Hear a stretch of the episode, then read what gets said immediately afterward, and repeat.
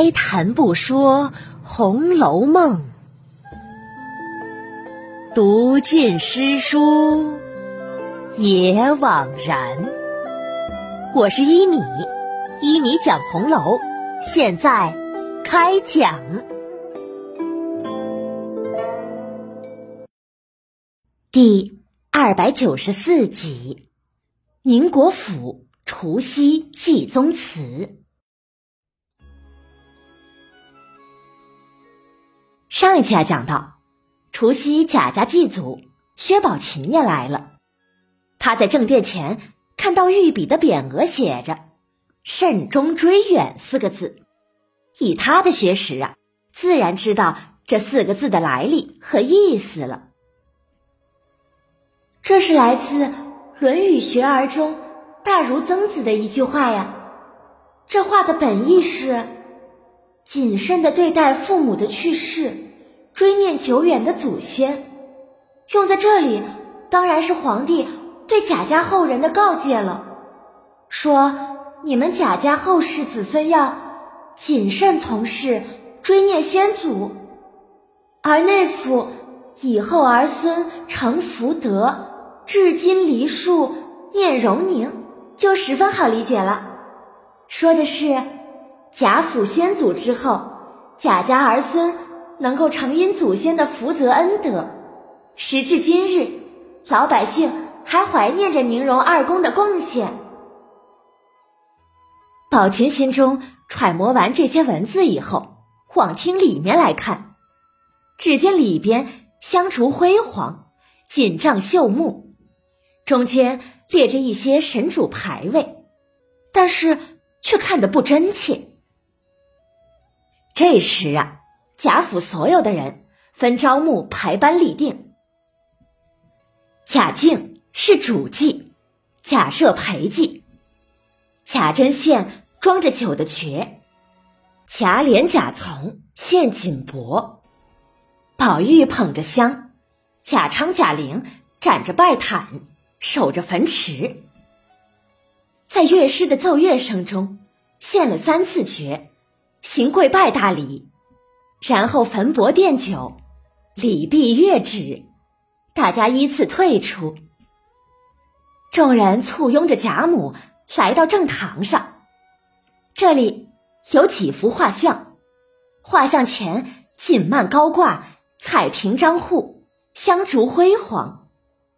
上面正中居中悬挂着宁荣二祖的遗像。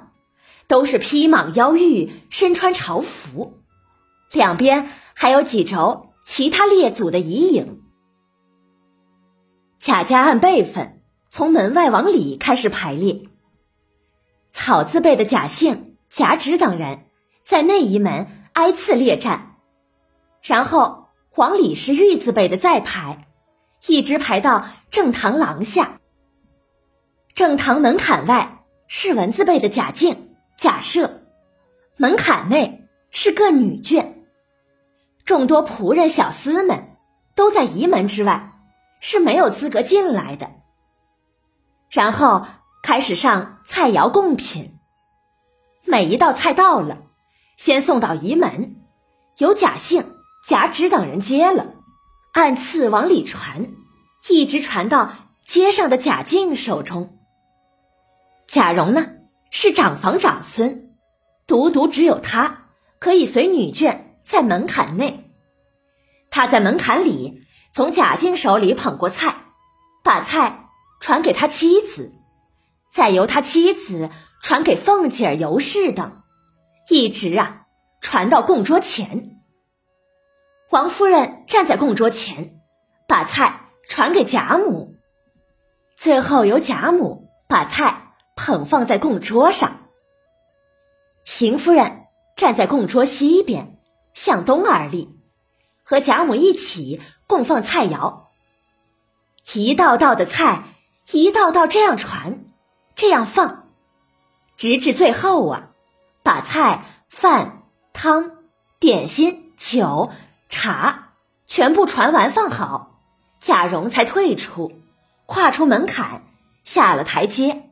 回到草字辈队列中，居首而战。文字辈呢，是以贾敬为首；玉字辈是以贾珍为首；草头辈就是以贾蓉为首了。左朝右穆，男东女西，等贾母拈香下拜之时，众人呐也都随着一起跪下。五间大厅，三间抱厦，内外廊檐，台阶上下，花团锦簇，满满跪的都是人，塞的无一处空地。整个院子内外鸦雀无闻，只有铿锵叮当。金陵玉佩微微摇曳之声，还有那些鞋子跪下摩擦地面之响。跪拜礼毕以后，贾敬、贾赦等人便忙退了出来，去往荣国府，专候着给贾母行礼。女眷们呢，都随着贾母来到宁国府贾珍妻子尤氏的上房。这个时候啊。尤氏的上房早已满地铺满了红毡，地下还放着象鼻三足、秋颜鎏金发廊大火盆。正面炕上铺着新的猩红毡，设着大红彩绣云龙捧寿的靠背银枕，还有黑狐皮的福子搭在上面。下面呀是大白狐皮的坐褥。尤氏殷勤的请贾母上去坐了。两边又铺上皮褥，让和贾母一辈的两三个妯娌坐了。这边横头的小炕上也铺了皮褥，请邢夫人、王夫人等坐了。屋里两面相对着有十二张雕漆椅上，都垫着一色灰鼠椅搭小褥，每一张椅子下都是一个大铜角炉。尤氏啊，让宝琴等姊妹。坐在这些椅子上，尤氏用茶盘亲自捧茶给贾母，他的儿媳妇贾蓉之妻捧着茶来给贾母的几个老妯娌们。然后呢，尤氏又捧茶给邢夫人、王夫人等。贾蓉的妻子捧茶给众姊妹们。凤姐礼完，只能在地下伺候着。他们作为媳妇，此时啊是没有座位的。邢夫人、王夫人也只小抿了一口茶，便忙起身来伺候贾母。贾母吃着茶，与几位老妯娌闲聊了两三句，便命备轿。凤姐啊，忙上去挽起贾母来。尤氏笑着客气。哈哈哈！已经预备下老祖宗的晚饭了，老祖宗今儿就在这里吃吧。每年呀，老祖宗都不肯赏我们面子，今儿就在这里吃了晚饭再过去，又能如何呀？难道果真我们就比不上凤丫头不成？凤姐儿搀着贾母往外走，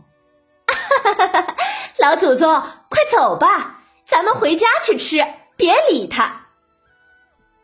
贾母啊，笑着解释：“哈哈哈哈哈，你这里供着祖先，忙得跟什么似的，哪里再搁得住我闹啊？况且每年我虽然没在这里吃饭，你们不也送过去吗？”不如今年呐，还送了去吧。我今晚吃不了，就留着明儿再吃，岂不多吃些？比在这里吃还占了便宜了，是不是啊？贾母的玩笑话呀，说的众人都笑了。贾母又吩咐着，夜里。一定要派妥当的人看着香火，要是大意走了水就麻烦了。哎，老祖宗放心，我已经安排了。尤氏一面答应着，一面送了出来，一直啊送到暖阁前。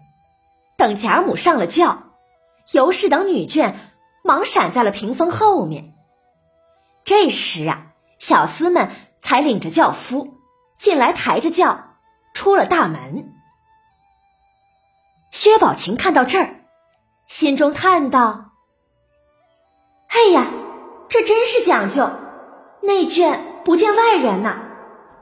我随着父母在外，就没有这些规矩的。”宝琴感慨着，也离开了宁国府。尤氏呢，也随秦夫人等一同去了荣国府，她也要再过去给贾母磕头的。这些轿子出了宁国府大门，来到街上，整条街东边一溜摆放着宁国公当年的仪仗执事乐器，西边。一溜摆放着荣国公当年的仪仗执事乐器，街上啊，并没有其他行人。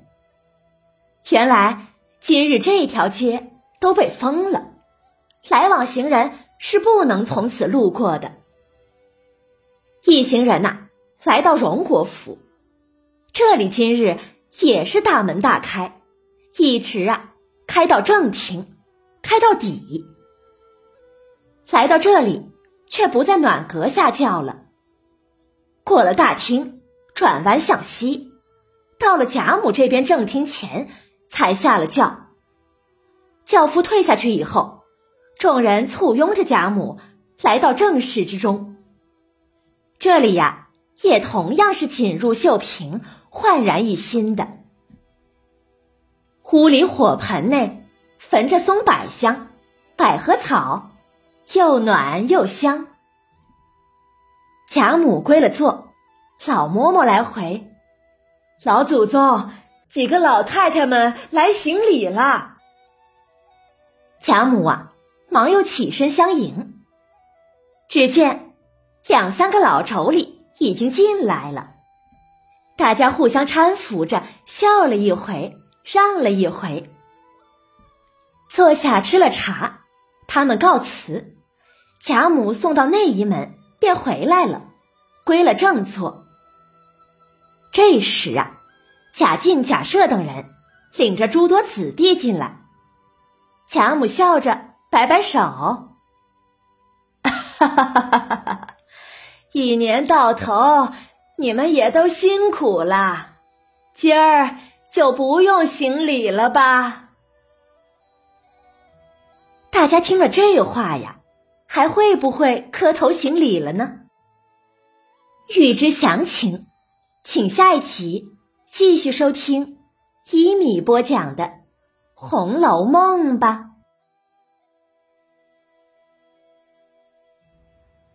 本集呀，详写了贾府的祭祖，还有在尤氏房中的座位、献茶等细节，里面很多礼仪，我们现在呀都看不见了。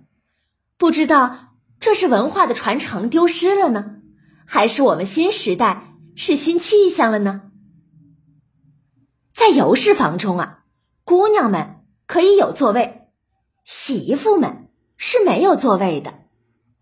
先不说尤氏凤姐儿了，就连王夫人、邢夫人也只敢抿一口茶，就要起身来伺候婆婆的。